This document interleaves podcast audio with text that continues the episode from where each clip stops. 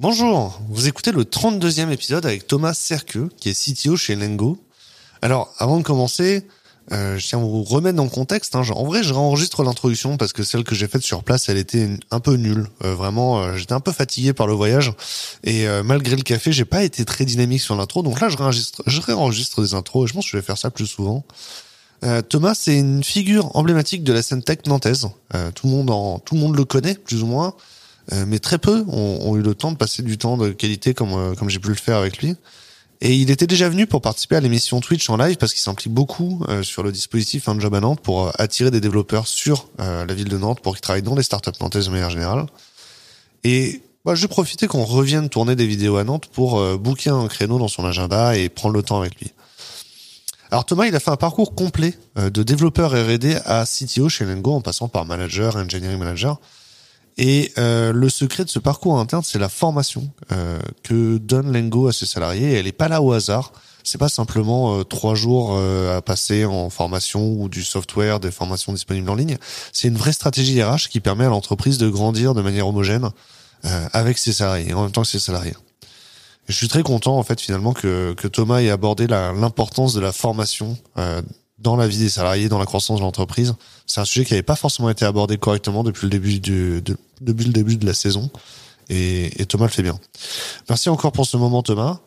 Alors, avant de vous laisser avec Thomas, un point de mise à jour. Donc, la saison 2 va être bientôt terminée avec 40 interviews et j'en ai enregistré 33. Et je voudrais, pour les 7 dernières interviews, euh, recevoir euh, ou aller rencontrer uniquement des femmes dans des positions de leadership technique. Alors, si vous avez une collègue qui correspond à cette description, il faudrait nous brancher soit par LinkedIn, soit par email. Il me reste 7 places et on aura les 40 pour la saison 2. Ensuite, on écrira donc le livre, euh, le secret pour être le guide, pour être heureux dans l'IT, euh, selon We Love Devs et toutes les gens, euh, toutes les personnes qu'on a interviewées, et notamment tous les témoignages qui ont été donnés sur l'enquête. Il vous reste encore quelques semaines pour contribuer à l'enquête. Allez, je vous laisse avec Thomas. On est dans des locaux très modernes, hein, entre le quartier Gare Sud et l'île de Nantes. Les locaux sont vraiment spacieux. Il y a une vingtaine de tech euh, pour 100 mètres carrés de plateau. Et on est dans le bureau vitré de Thomas avec deux cafés serrés et longs. C'est parti. Donc du coup, Thomas, tu es CTO chez Lengo. Euh, c'est quoi ton, ton rôle en tant que CTO chez, chez Lengo? Donc ouais, en, tant que CTO, je suis donc responsable de l'équipe euh, technique. Donc mhm. euh, clairement, je fais le lien entre euh, bah, différentes équipes, équipe produit, équipe business et équipe technique. Mhm. Et donc j'anime tout ça pour faire en sorte qu'on livre les bonnes fonctionnalités pour pour nos clients. Ok. Donc tu travailles, c'est surtout animer la conversation entre le pour avoir la roadmap technique, quoi. Ouais, c'est ça. C'est donc faire les participer aux arbitrages entre bah, les fonctionnalités qu'on veut sortir, la techno qu'on doit maintenir en dessous euh, l'animation d'équipe et être le plus performant possible avec euh, les, les, moyens qu'on a. Et comment tu présentes Lengo pour les gens qui en auraient jamais entendu parler avant? Alors Lengo, c'est une entreprise nantaise. On développe un logiciel pour le e-commerce. En fait, c'est à destination des e-commerçants, donc c'est-à-dire les, les, vendeurs qui vendent en ligne. Mhm. Et ce qu'on leur permet de faire, c'est d'avoir un point central, donc la plateforme Lengo, la plateforme SaaS, sur laquelle ils peuvent euh, envoyer leur catalogue produit et nous, on s'occupe de les envoyer sur euh, plein de plateformes e-commerce différentes. Amazon, que tout le monde connaît, Google Shopping, euh, Criteo, euh, Rue du Commerce, etc. Donc on est ce point central et on, voilà, on facilite la vie des e-commerçants.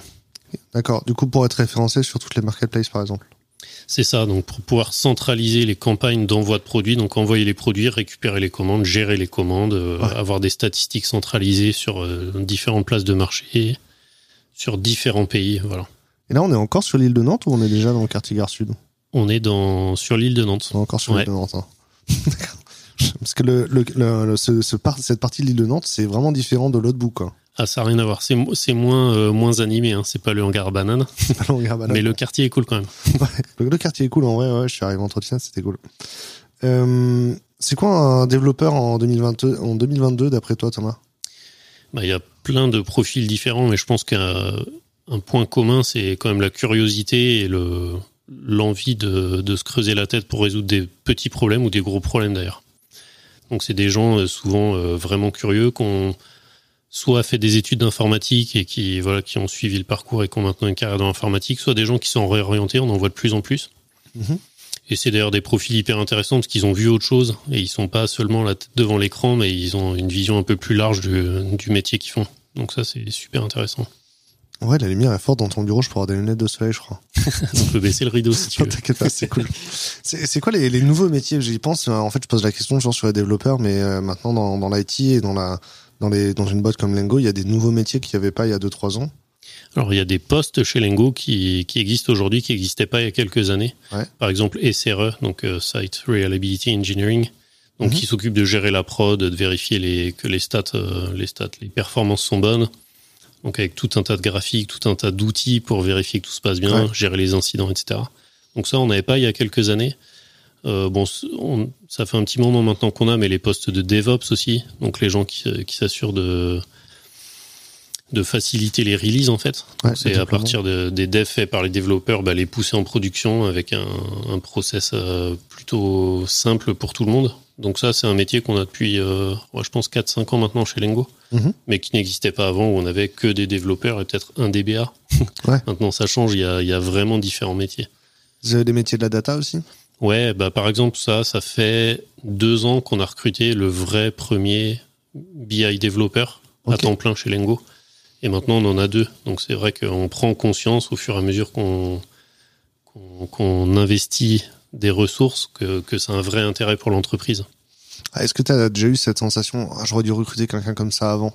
Ouais, tout le temps, tout le temps, évidemment. Ah, si j'avais su que avoir un CRO, ça change la boîte comme ça, j'en aurais pris un deux ans plus tôt. Voilà, c'est ça. Ouais. Donc il y a plein de, il y a plein de postes comme ça, et bon, il est jamais trop tard, donc c'est la bonne nouvelle. Faut faire au mieux avec le, le budget qu'on a. Et tu, tu penses ça va être quoi les nouveaux métiers euh, sur lesquels vous avez recruté ou est-ce qu'il y a des est-ce qu'il y a des métiers auxquels, auxquels vous en, desquels vous parlez en ce moment? Ma phrase est pas en français mais c'est pas grave. Ouais, je l'ai compris quand même. T'inquiète. ouais, les métiers de autour de la data science, Mhm. euh, on en a, on a personne aujourd'hui qui est dédié à fond là-dessus, qui a eu des expériences pro dans, dans ce domaine-là, ou même voir une formation dédiée à l'intelligence artificielle, machine learning, toutes ces, toutes ces technos un peu trendy. Donc on n'a pas et il nous faut, euh, il faut qu'on avance là-dessus parce que c'est vraiment des profils qu'il faut dans toutes les boîtes. Surtout que nous on gère de la donnée, donc euh, il faut des gens capables de les, de comprendre les données. Alors t'es- un des plus anciens salariés de Lengo, c'est vrai de dire ça ou pas? Pas forcément de Lengo, mais je crois que je suis un des trois plus anciens maintenant dans la dans l'équipe tech. Dans l'équipe tech? Ouais. C'est quoi ton parcours chez Lengo? À quel moment euh, que est-ce que tu peux succinctement raconter ce que tu as fait avant? Ouais. Alors, tu veux que je parle même d'avant Lengo ou je Ouais. commence à Lengo Ok, Avant ok. Lengo. Ouais, avant Lengo euh, Donc j'ai fait des études euh, à l'université de Nantes en informatique. Ouais. Grosse coupe. pourquoi pas comme Et- la moitié des gens hein. Ouais, ouais, c'est ça. Donc rien de très original. Euh, je suis allé, donc j'ai fait, j'avais fait un master qui était en, en génie logiciel. Donc je m'intéressais vachement au développement logiciel globalement, conception, architecture. Mhm. Et après j'ai poursuivi avec un doctorat, une thèse, comme beaucoup maintenant. Euh, donc ça m'a amené à tout ça à 2000, euh, 2012. Et après ça, j'ai poursuivi un petit peu dans la recherche. Donc j'ai fait des postdocs, euh, un à Dublin, un à Lyon. Mhm. Euh, c'était un peu, c'était un peu des, des thématiques un peu différentes. J'ai fait un peu de test logiciel, j'ai fait un peu de protection des données. Euh, J'imagine vu que t'es revenu à Nantes après, c'est que t'as préféré la météo à Dublin qu'à Lyon quoi. C'est ça. Je, je, je trouvais ça trop sec, trop, trop, ensoleillé. Donc je suis revenu, euh, je suis revenu dans, dans les pays celtiques. Les pays celtiques. Voilà. Et- Comment tu rencontres Lengo euh, à cette époque-là du coup? Eh bien, à cette époque-là, euh, c'était plutôt une démarche. Je voulais rentrer plutôt dans la région. Donc, je regardais différentes boîtes et mon frère m'a parlé de Lengo. Il connaissait un gars qui bossait chez Lengo. Et il m'a dit, il est très cool. euh, Renseigne-toi sur cette boîte. Mhm. Envoie ton CV. Donc, j'ai passé mon CV. Je suis arrivé, je suis arrivé chez Lengo Par cooptation du coup par cooptation. Et la personne qui m'a coopté euh, était donc UX designer à l'époque Ouais. et aujourd'hui CPO. Donc, on travaille euh, main dans la main et je trouve ça super cool. C'est une belle relation. Ouais. Tout a commencé grâce à ce- cette cooptation. Ok. Et donc au début tu commences, t'es software engineer. Je suis euh, donc je suis rentré chez Lengo, j'étais euh, R&D développeur. Ok. Donc euh, j'étais vraiment le premier à rejoindre Lengo avec comme mission de faire de la R&D au sens euh, innovation, faire des Mhm. POC, euh, lire des papiers de recherche, euh, décortiquer l'état de l'art. Ouais. Donc j'ai fait ça les premières années. Et puis après j'ai j'ai fait un peu différentes choses. Donc effectivement développer des POC. J'ai lancé un petit peu le projet BI par exemple dont on parlait tout à l'heure. Euh, je, suis un peu curieux parce que quand tu arrives, euh, il y avait d'autres gens qui faisaient de la R&D Alors, ils faisaient de la R&D, mais plus, euh, tu sais, en mode en continu, quoi. Genre, on se laisse un petit peu de temps dans la semaine et on creuse des librairies, on creuse des technologies, voilà. Parce que as, quand tu arrives dans une équipe R&D d'une petite entreprise, t'as pas d'accès universitaire, c'est compliqué d'éplucher les papiers, faut que tu les achètes à chaque fois et tout. Alors ouais, il y en a qui sont, il y a des archives ouvertes maintenant, HAL par exemple. C'est une archive ouverte, donc tu peux avoir quand même pas mal de choses. Et après, en fait, euh, quand tu contactes les, chercheurs pour avoir leur papier, ils sont super contents d'envoyer des versions soit finales, soit des drafts, mais tu vois, assez complets. Mm. Et ça te permet en fait d'avoir les infos qu'il te faut. Quoi. Ouais, ok. Je me demandais comment on fait la recherche euh, dans une petite boîte. Ouais. Ou alors tu as toujours des accès à, à une librairie et du coup tu, tu peux y accéder comme ça. Ouais, bah ça, allez, tu vas à la bibliothèque quoi. Ouais, ouais c'est des, des, bibliothèques en ligne, mais euh, ouais, ouais, si t'as toujours ton, ton mot de passe, c'est bon. si t'as toujours ton mot de passe, c'est bon. C'est vrai, vrai qu'il y a beaucoup de gens qui vont encore à la bibliothèque à l'université juste pour l'accès universitaire. Ouais, je pense, ouais. Ça marche. euh, ok. Et donc, euh, donc les premières années de la, R&D. Ouais. Et puis donc après, euh, donc c'était il y a deux ans déjà. J'ai pris un poste de manager de l'équipe d'une équipe qui faisait du bac, donc du développement bac et de la partie infrastructure aussi. Et donc, je suis resté à ce poste-là à peu près un an. Mhm. Et ensuite, donc, j'ai évolué sur le poste de CTO qui n'existait plus chez Lengo, euh, en tout cas, qui était plus incarné par une seule personne depuis quelques temps. Mhm. Donc voilà, j'ai repris ce poste et, et je suis là aujourd'hui. Du coup, la, le rôle que tu as eu intermédiaire, c'était un rôle de manager ou de lead dev? Euh, Comment vous avez mis les mots dessus? Non, c'était un rôle de manager. Mhm. Euh, donc euh, je faisais essentiellement du management, même si à ce moment-là j'avais eu du mal à lâcher mes tâches de dev, mes tâches de veille. Euh, euh, donc, mais c'était vraiment du management. C'était de l'animation d'équipe, on va dire. Et alors du coup de l'animation d'équipe, tu faisais donc beaucoup de one-one, j'imagine? Alors des one-one, des réunions d'équipe, parce qu'on sait très bien que l'un des problèmes, c'est qu'on partage pas assez les infos. Mhm. Encore plus aujourd'hui, on y reviendra peut-être, mais avec le télétravail, c'est compliqué de faire en sorte que tout le monde dans une équipe ait le même niveau d'infos. Et ça, ça, peut devenir un gros point de frustration pour les, les gens qui font partie de l'équipe. Donc c'était animer voilà, des réunions, euh, faire des points projets. Euh. Du coup, à cette époque-là, tu arrêtes de coder du coup? Enfin, J'ai pas vraiment arrêté à cette période-là. euh, parce que j'avais encore euh, pas mal de connaissances que personne d'autre n'avait. Par exemple, sur le projet BI, tant qu'on n'a pas recruté quelqu'un, bah, je restais quand même la, la source d'expertise dans l'équipe. Et on se fait facilement piéger à, à avoir du mal à déléguer et à transmettre ses connaissances et, et son expertise. Ça, tu as dû apprendre à faire le lâcher prise? Ouais. Et c'est pas facile. et euh, j'ai pas vraiment de j'ai pas vraiment de tuyaux à donner, mais euh, c'est vraiment bien s'entourer, trouver les bonnes personnes et responsabiliser, responsabiliser des gens qui sont autour et qui en fait demandent qu'à apprendre et qu'à connaître des nouveaux domaines, des nouvelles technos, voilà, des nouveaux sujets. Et en fait, qui se les, qui se les approprient très vite et en fait, c'est là où on peut faire le vrai lâcher prise, à dire c'est bon, je suis plus au courant de ce qui se passe exactement dans, sur ce projet-là. Mais c'est pas grave, les gens gèrent très bien, hmm. j'ai confiance en eux et ça avance.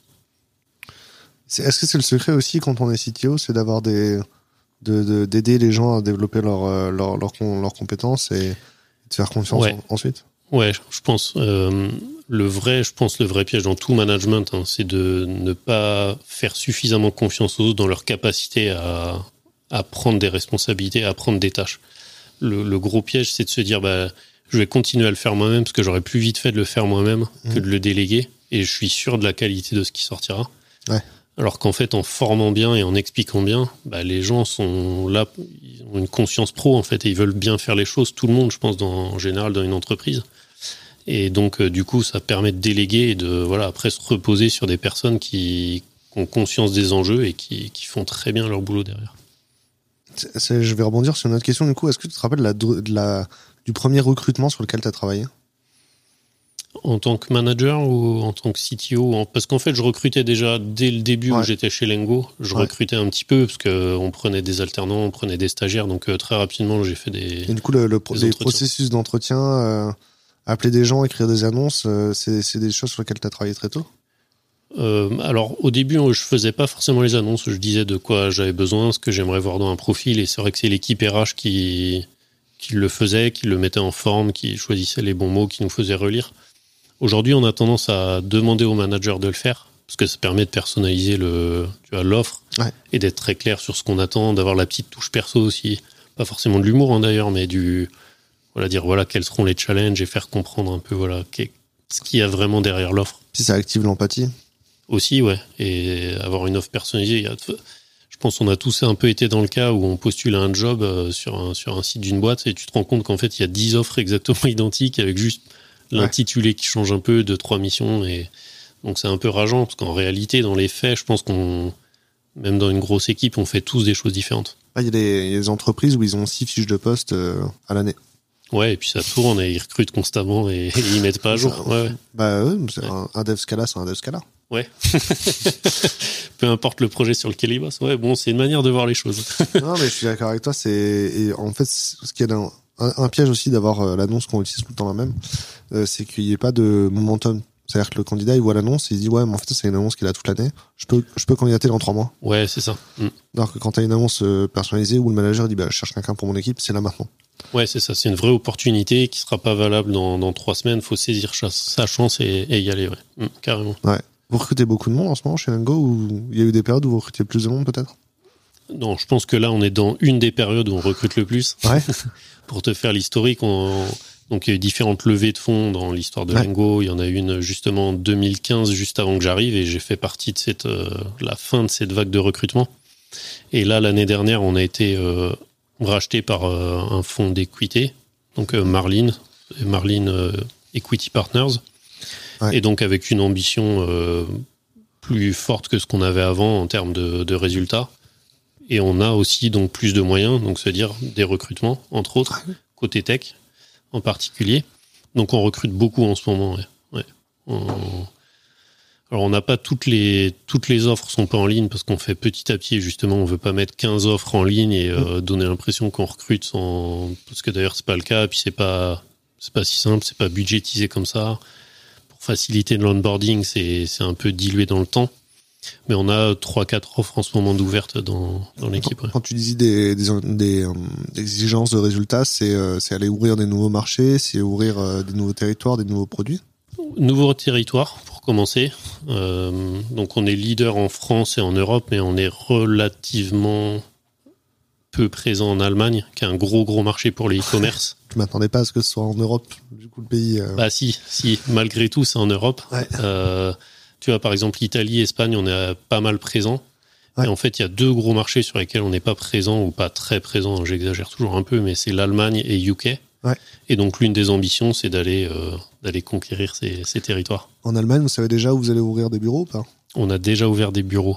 c'est où en Allemagne? C'est à Munich. C'est à Munich. Il y a toujours un, le débat quand on ouvre en Allemagne, c'est euh, est-ce qu'on va à Munich, est-ce qu'on va à Cologne, est-ce qu'on va Francfort, euh, est-ce qu'on va à Berlin? Ouais, bah du coup on avait déjà un petit bureau là-bas avec euh, avec deux personnes, plutôt des, des commerciales, mhm. des commerciaux, il y avait des hommes.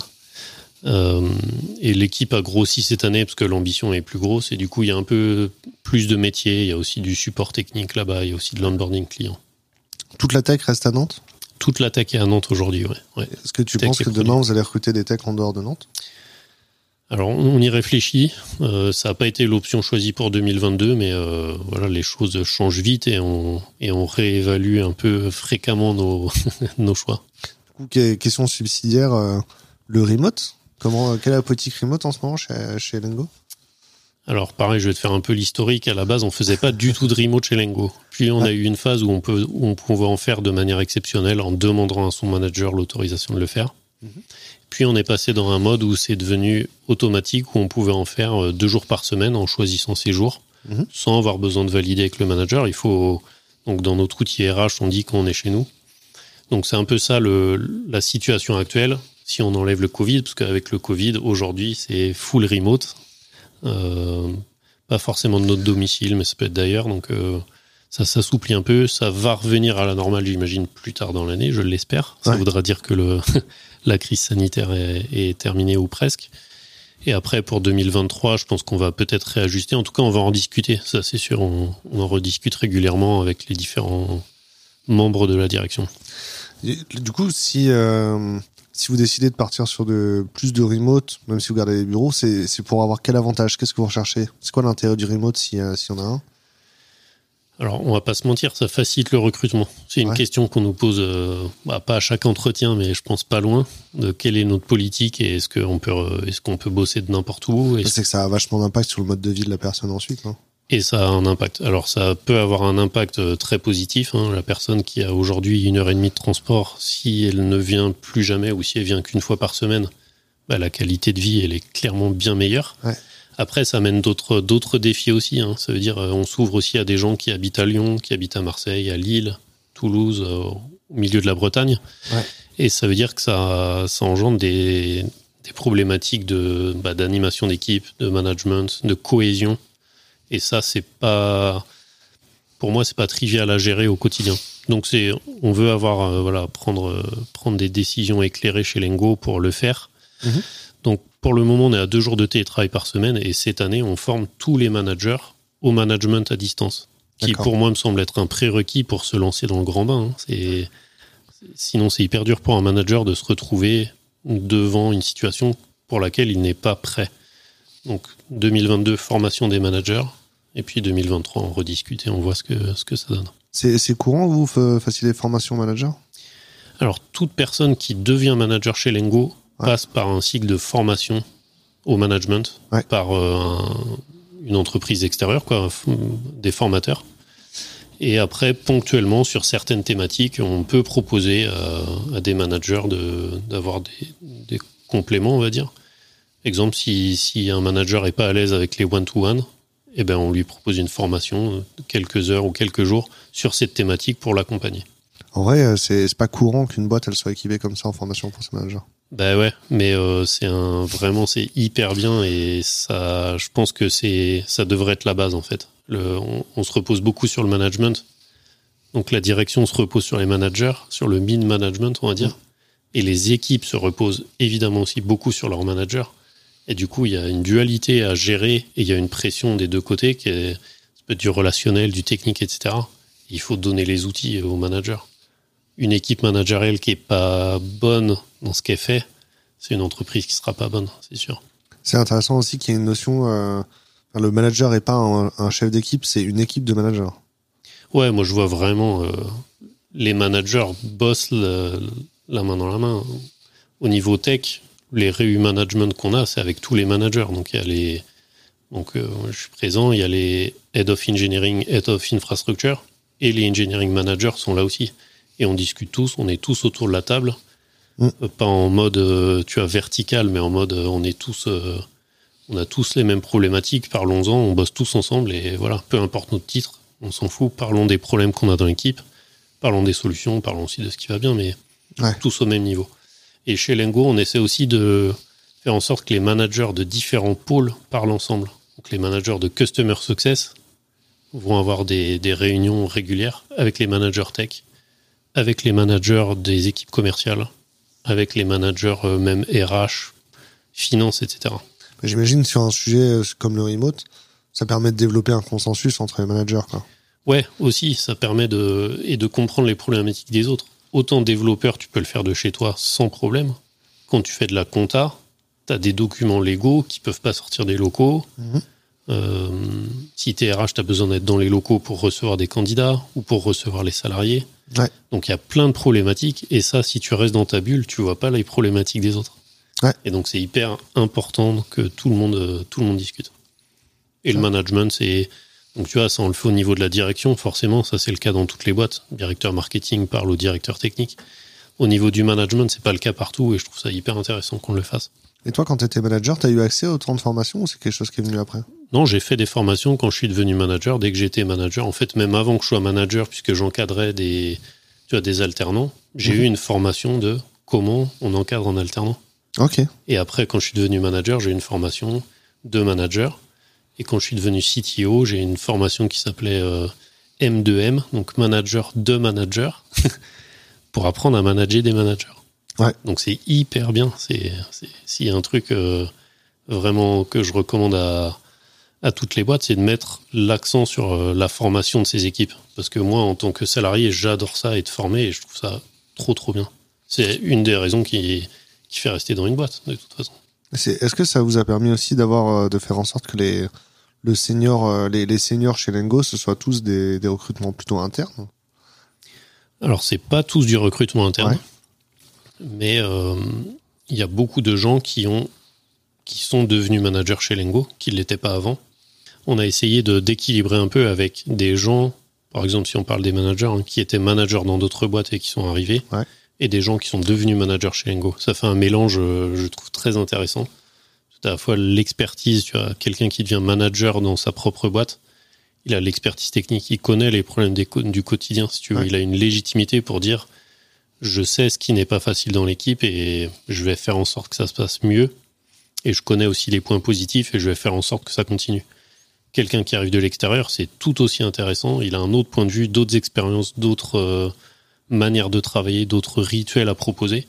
Ouais. Il arrive avec un œil neuf. Et ça, c'est aussi euh, hyper intéressant pour nous. il faut mélanger les deux. Ouais. Changer de techno. Euh... Ouais, voilà. Ok. Moi, je comprends. Ok, donc c'est. Tu raccordes tout. Ouais, c'est ça. Le, L'enjeu, c'est vraiment de bien comprendre les besoins business, parce que c'est pas des c'est pas des besoins qui sortent du chapeau. Hein. C'est pour répondre à, à, des clients ou répondre à un marché qui, qui n'a pas de qui n'a pas de solution sur euh, à dispo. Ouais. Et tout ça, le ramener à comment on l'implémente techniquement. Mais donc l'enjeu, c'est de comprendre à la fois le marché et le, la technique pour euh, voir comment on raccorde les deux. Et alors, tout, à l'heure, on, a parlé de culture produit. Tu m'as dit que les équipes produits, euh, c'est un métier qui s'est beaucoup développé ces dernières années. Ça a eu un impact sur les sur l'équipe tech? Ouais. Alors en fait, avant, on avait une équipe produit qui était assez assez petite, hein, donc elle était euh, pas pas structurée euh, selon selon notre métier. Mhm. Et il y a maintenant deux ans, donc Yann, qui est, CPO, a organisé l'équipe en différentes business units. Donc c'est Bon, une discussion qu'on a eue avec lui euh, à ce moment-là. Hein, les managers tech, on en a évidemment discuté avec lui, mais en gros, tu vois, on a une BU par exemple qui correspond à tout ce qui est l'ingestion de données. Donc, euh, aspirer les catalogues produits, euh, les traiter, les stocker chez nous. On a une autre business unit, c'est l'autre côté, si tu veux, c'est comment on pousse les produits vers Amazon, comment on les pousse chez, Google Shopping, etc. Donc, en fait, on a aujourd'hui 5 BU, donc qui correspondent à 5 parties vraiment, tu vois, 5 périmètres, on va dire, de notre application, des périmètres fonctionnels et donc, ça fait deux ans que l'équipe produit s'est structurée comme ça. Donc, il y a un product manager par BU et après des product owners euh, voilà, qui, qui bossent dans chacune des BU. Elles sont vachement techniques, les BU, ça pourrait être des, des domaines en fait. Ça, ouais, alors là, je t'en ai cité deux qui étaient assez techniques, mais par exemple, tu as une BU, c'est euh, la gestion des comptes de nos comptes clients. Donc, ça va de comment on gère les, en gros, les users sur notre plateforme. Ouais à comment on branche notre récit à Salesforce, à notre outil de facturation, à notre outil de, de suivi client. Donc c'est, en fait, ça dépend. Il y en a deux qui sont relativement techniques et il y en a d'autres qui sont un peu plus euh, fonctionnels, on va dire. Ok. Et donc, euh, à la suite de ça, l'année dernière, l'équipe tech, ben, on a suivi ce mouvement-là euh, pour s'aligner, en fait, hein, tout simplement, avoir un bon alignement. Donc, dans l'équipe tech, on a aussi 5 cinq BU. Et donc, les, les, les, managers de chacune des BU parlent avec les product managers de, de chacune des BU. C'est quoi du coup l'organisation de, de, des équipes tech? Vous êtes euh, combien? Comment, comment vous organisez? Alors aujourd'hui, on est une quarantaine. Euh, et en gros, il y, a deux, il y a deux gros pôles. Il y a le pôle ingénierie, dans lequel on développe notre solution. Ouais. Donc c'est là où on fait, du, on fait du code vraiment. Il y a le pôle infrastructure. Donc l'infrastructure, c'est les DBA, les DevOps, SRE, Security Manager et l'IT. C'est le build et le run, non? C'est exactement ça. c'est exactement ça. On le phrase pas comme ça, mais c'est build et run. Et, euh, et après, au sein de l'équipe euh, donc du pôle ingénierie, on a euh, les, les 4-5 BU. ok. Ouais. Et les, donc, est-ce qu'une personne dans l'équipe, elle va travailler avec une BU ou deux en face, en face ou? Dans la théorie, une personne ne travaille que sur une BU. C'est-à-dire, elle peut s'approprier son domaine, le surmaîtriser et du coup être très performant dessus et être aussi euh, très à l'aise. C'est-à-dire, euh, on n'a pas un switch dans la journée de passer d'un sujet euh, de facturation et, et trois heures plus tard, on travaille sur l'indexation d'un catalogue. Non, on reste dans le même domaine, donc c'est pour être confortable. Il doit y avoir aujourd'hui un de tête, je dirais une seule exception, c'est-à-dire une personne qui travaille sur deux BU parce que la, charge est pas est pas suffisante pour avoir une personne dédiée. Et en gros, oui, chaque personne est dans une seule BU et se consacre à ça. Et après, euh, fréquemment, je pense que ce sera au moins une fois par an, voire deux, deux fois par an, c'est permettre aux gens de passer d'une BU à l'autre. C'est, tu vois, à un moment, tu as fait un tour du, tu vois, plus le périmètre est petit, plus tu as vite fait le tour. Et donc, on veut pouvoir permettre de dire, bah, tu passes d'une à l'autre euh, quand, Ouais. quand t'en as marre. Parce qu'au final, le, le- la connaissance métier que développe, que développent les techs chez vous, ça reste euh, centré autour du e-commerce et de marketplace, quoi. Ouais, ça reste très centré, bah, c'est que du e-commerce. Mhm. Mais après, tu vois, euh, les marketplaces, par exemple, c'est, en fait, c'est assez large. on a, on a, tu vois, il y, a, y a plein de technos. Amazon a une manière de fonctionner complètement différente de Cdiscount, complètement différente de tout, euh, tout le framework Miracle. Et du coup, ça met du temps à s'imprégner de toutes ces spécificités-là. Mais après, je peux comprendre qu'après deux ans, tu as fait le tour, t'en as marre, et tu dis ah, je vais plutôt aller regarder du côté des, euh, des CMS, tu as Shopify, PrestaShop, qui ont pas exactement les mêmes problématiques au fait. Mais euh, voilà, c'est un peu ça la dynamique, quoi. C'est tu te concentres sur un sur un sous-domaine bien précis. Comment comment vous accueillez un tech chez vous? Parce que j'imagine il y a beaucoup, tu vois, tu parles de, des CMS, tu parles des marketplaces, il y a beaucoup de choses à apprendre avant de. Ouais. c'est c'est ouais c'est ça avant de d'être pleinement à l'aise pour un développeur ou un tech pour qu'il ait l'impression de maîtriser le sujet, de pouvoir être, à l'aise pour proposer des choses. Comment est-ce que vous avez de la formation pour l'accompagner? Est-ce que ça prend du temps? Est-ce qu'il y a un process? Est-ce qu'il y a des des dates? Oui, à tout ça. Tout en même temps. Je m'attendais pas à ce qu'il y ait tout en même Pas, temps. pas tout en même temps, si tu veux. En fait, quand, quand tu rejoins l'équipe euh, technique de Lengo, tu viens sur un périmètre bien précis. Donc, tu sais que tu vas travailler et tu es venu pour ça sur les CMS, par exemple, ou sur les marketplaces, ou Ouais. sur tel ou tel truc. Donc, tu es directement dans l'équipe euh, en question. Euh, si tu connais déjà le langage sur lequel tu vas travailler, très bien. Tu commences à apprendre le métier. Si tu le connais pas encore, on, depuis, euh, depuis cette année, on te fournit une licence Open Classroom. Tu peux te former. Tu fais du pair programming avec euh, les gens de ton équipe et tu apprends d'abord la techno Ouais. avec comme prétexte le métier. Donc euh, tu voilà, tu fais un peu les deux en parallèle.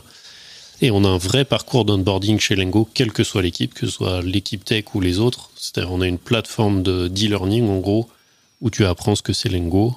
Ouais. Et, et on a même une certification d'ailleurs qui est à destination de bah, plutôt de nos marchands et tu as des agences avec qui on travaille, mais que tu peux passer en tant que en tant que membre de, de l'é- membre de l'équipe.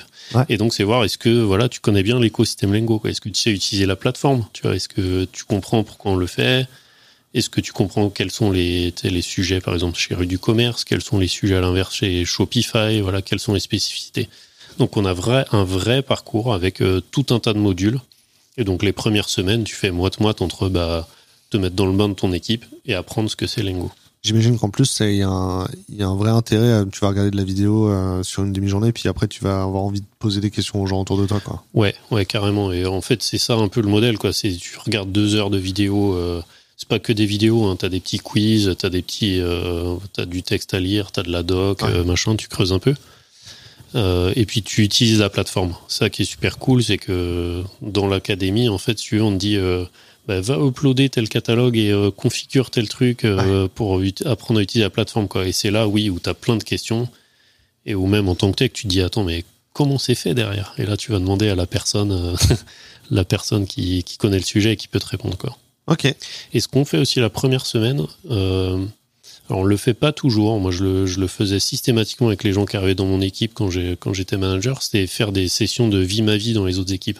Mhm. Donc tu rejoins Lengo en tant que DBA, mais tu vas faire une demi-journée de vie ma vie avec le développeur euh, côté CMS, euh, même chose côté marketplace, euh, même chose avec le DevOps. Et du coup, tu comprends sur quoi ils travaillent et tu comprends en quoi toi tu vas pouvoir les aider ou eux vont pouvoir t'aider. Dans, le, dans, les, euh, dans, la littérature américaine, dans la littérature américaine, ils parlent des Freaky Friday. Ouais, C'est euh, vraiment, imagine ton manager, il échange de place avec l'autre manager pendant une semaine. Vraiment, tu les déracines. waouh, ouais, bon, ça dépend dans quelle, dans quelle équipe tu te retrouves, ouais. il faut que ce soit des équipes qui soient liées. euh, il faut que. Ouais, d'une manière ou d'une autre. ouais, c'est le, manager des SRE qui échange avec le manager des DevOps. Ouais, ça, ça va, ça, ça va.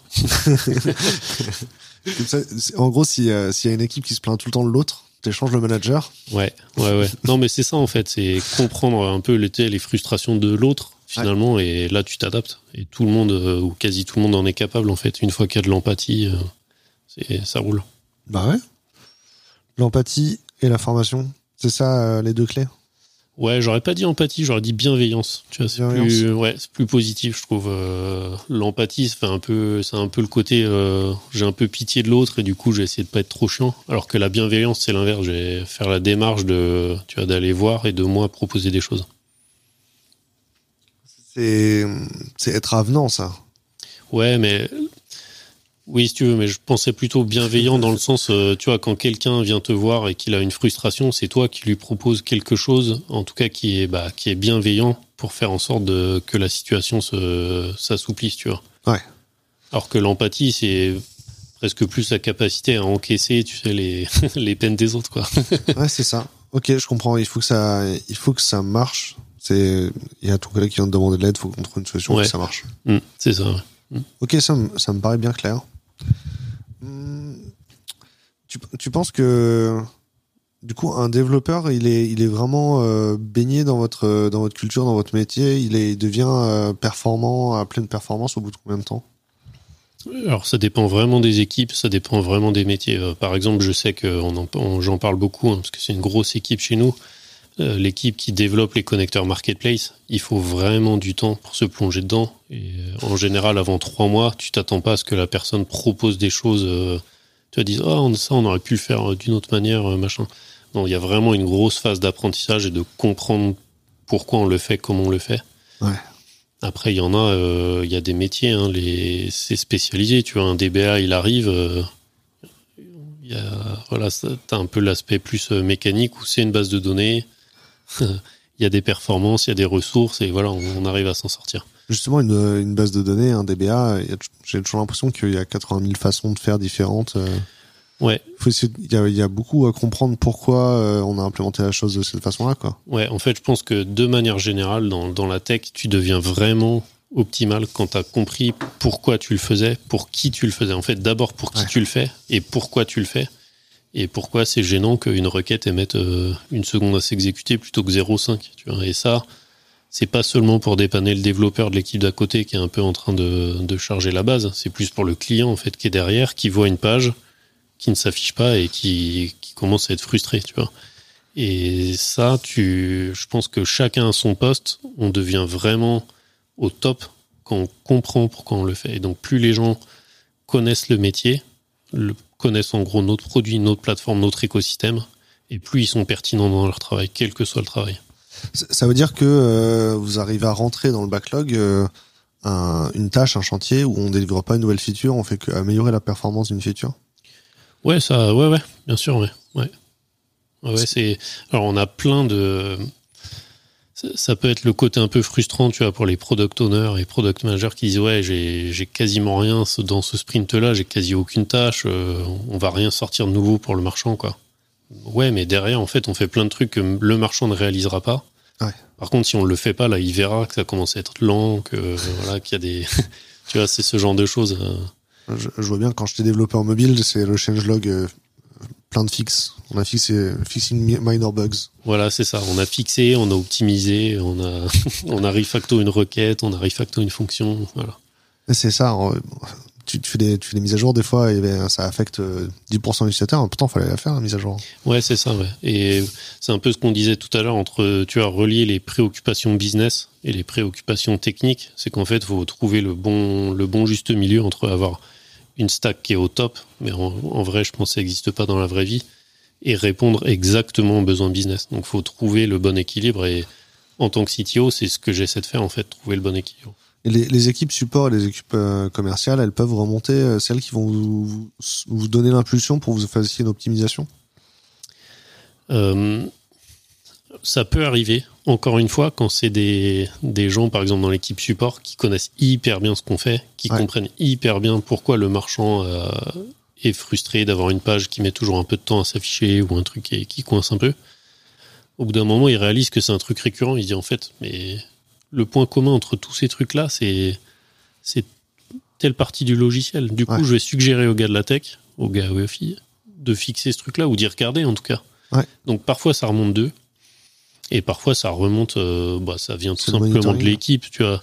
Alors, soit le monitoring, ou soit, tu vois, quand tu as trois fois le même ticket client qui dit euh, l'API m'a renvoyé une 500, euh, tu vois, tu fais l'opti, tu fixes le truc et c'est parti.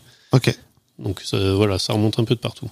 Le, le monitoring, l'observabilité, c'est un sujet Ouais, alors c'est un truc sur lequel on n'était pas forcément très bon, mais ce que je disais tout à l'heure, tu vois, tant que t'as pas de DevOps, tant que t'as pas de SRE, en fait, les devs, euh, ils ont besoin de monitorer un minimum, mais ils monitorent pas le système dans sa globalité. Donc euh, quand tu recrutes les personnes, euh, on va dire les bonnes personnes, les bons rôles, oui, tu commences forcément à un moment dans, dans la maturité de ton produit à regarder les stats, à regarder les perfs et à regarder, tu as un peu de profiling, quand est-ce qu'on a des pics de charge. Euh, voilà à quel point on est réactif euh, bah, à la charge, à l'activité, etc.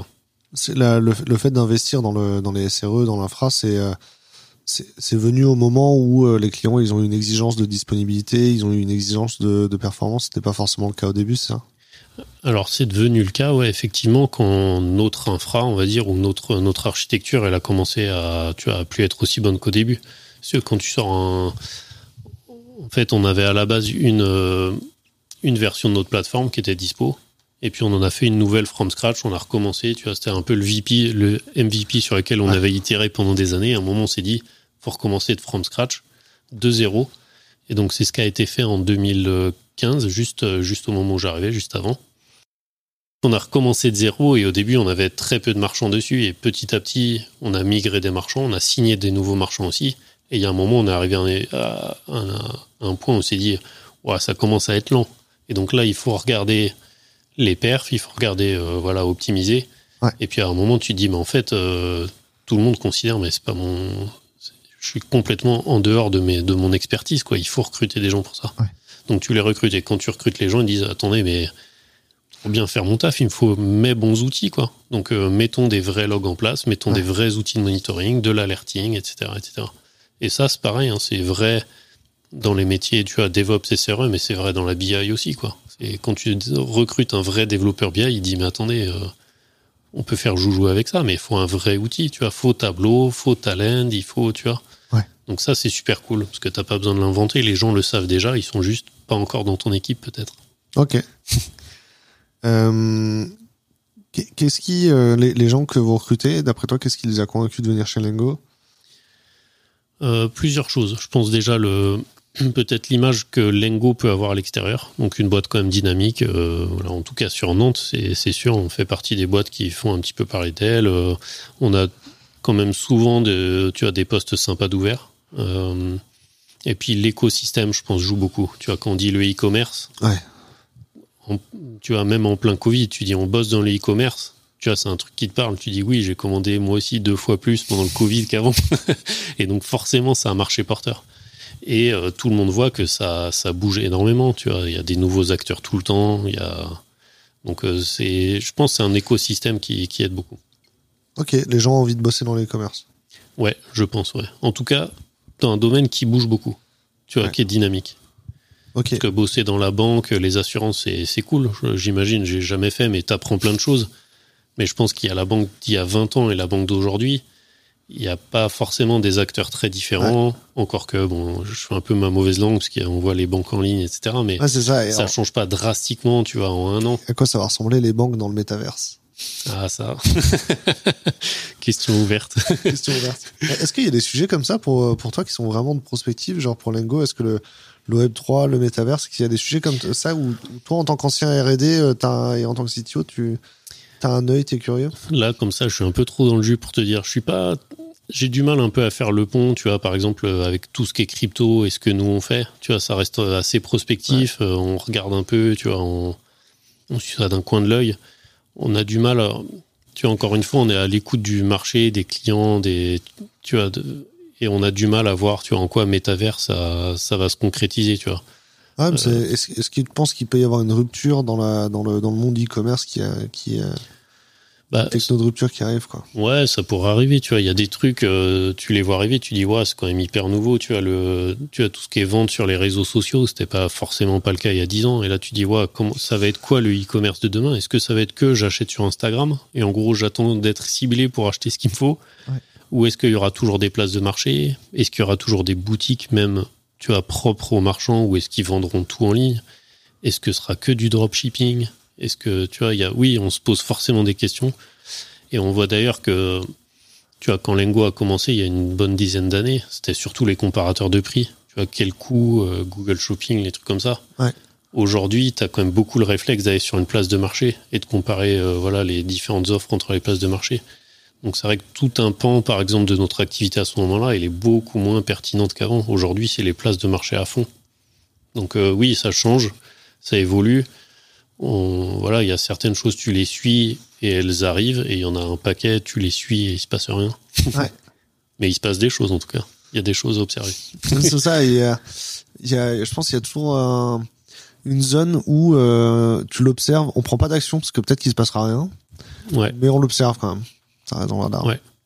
Bah, on a un peu cette rapproche aussi avec les, tu as les territoires. La Chine, par exemple, c'était un gros, gros euh, marché, enfin, même monstrueux. Ouais. Du coup, on se positionne dessus, on voit ce que ça donne. On a des commerciaux qui travaillent sur, euh, sur ce marché-là. Mais tant que ça explose pas avec euh, le marché européen, nos marchands européens, bah, t'es juste là un peu en observation. Ouais. Encore une fois, j'exagère parce qu'on fait du, on fait du business en Chine, mais c'est, c'est pas ce à quoi on pourrait s'attendre ou imaginer ou rêver même. hein. Se dire, euh, Ouais.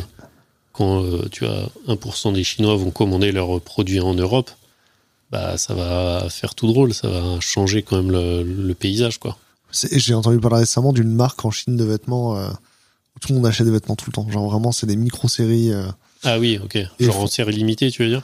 Bah, si j'ai bien compris, le, le truc, c'est des vêtements qui sont tellement pas chers que les, les, les gens sur TikTok en achètent et font des unboxings sur TikTok et puis ils en rachètent vraiment tous les jours. Quoi. Ah ok. C'est euh, Et, le- et le, pour dire principe de l'objet, c'est plus l'unboxing que le, le Ouais. porter réellement dans la rue quoi. Ouais, ouais. Et, et, et du coup, la, la marque a fait des micro-collections. euh, ils en produisent 200, puis s'ils se- ils, ils les vendent de manière éphémère. Puis en fait, s'il y a plein de commandes, ils en produisent plus. Mais le lendemain, elle sera déjà plus là. Ok, ouais, bah c'est un concept, hein. Ouais, mais c'est pour dire qu'ils sont bizarres. Enfin, le marché, il peut être très différent. oui, oui, oui, ouais, bien sûr. Le, le marché, le Tu marché vois. chinois peut être très différent. ouais. tu vois beaucoup plus de trucs aussi maintenant en, en mode précommande. Tu vois, où Ouais. tu t'achètes le produit avant même qu'il ait été fabriqué, le design a été fait, il y a des prototypes, tu les vois dans des vidéos sur des pubs euh, Ouais. sur YouTube et tout, mais le produit en fait il n'existe pas encore. Faut Ouais. qu'il y en ait un certain nombre d'achetés pour qu'il soit produit. Donc si on voit quand même des, des gros shifts euh, bah, dans, dans dans le commerce en général, c'est sûr. Quand tu rencontres des gens sur des salons, euh, mais, ou même des candidats, les gens qui candidatent, euh, à quoi tu reconnais quelqu'un qui va, euh, qui, qui va être retenu, qui va s'épanouir chez vous? Alors, qui va être retenu? Euh, Pour moi, c'est deux, deux questions qui. Enfin, tu vois, il y a vraiment deux facettes au truc qui se rejoignent un peu. Alors, qui va être retenu? Moi, je cherche vraiment quelqu'un de. Des gens à tous les postes hein, que, sur lesquels j'ai pu recruter, que ce soit de l'alternant euh, développeur RD à euh, tu vois, un manager dans l'équipe. Mhm. C'est la curiosité. Vraiment la curiosité du genre. euh, et la personne qui a posé des questions d'entretien, tu as des questions pertinentes, il a réfléchi au truc, ou tu parles d'un truc et lui te pose une question spontanément sur ouais mais voilà comment ça se fait que vous vous le faites comme ça ou pourquoi vos clients ont besoin de ça, tu vois. Mhm. Donc la curiosité c'est vraiment une qualité énorme et le fait d'être humble aussi, Ouais. de dire euh, moi j'ai euh, tu vois sur ton CV le CV est assez factuel en fait en général on l'utilise relativement peu mais c'est un truc factuel en entretien il y a des gens qui essaient beaucoup de se vendre tu vois euh, c'est commercial de soi-même quoi. Ouais. moi ce que j'aime bien c'est les gens qui mettent en valeur ce qu'ils savent faire mais aussi qui sont capables de dire bah j'ai travaillé là-dessus mais je suis je prétends pas être expert Euh, voilà ce que je connais et voilà ce que je connais pas. Ouais. tu vois qui connaissent leurs limites qui les reconnaissent aussi et ça je trouve ça hyper agréable ça met vachement en confiance. Tu, tu fais des entretiens techniques encore? Non non.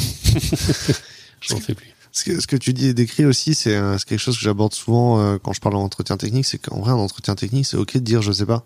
Ouais. Parce qu'en fait, le, le but de l'entretien technique, c'est de trouver les bords, en fait, de trouver les, limites. oui Et c'est pas un aveu d'échec de dire Ouais, je sais ouais. pas ça. euh.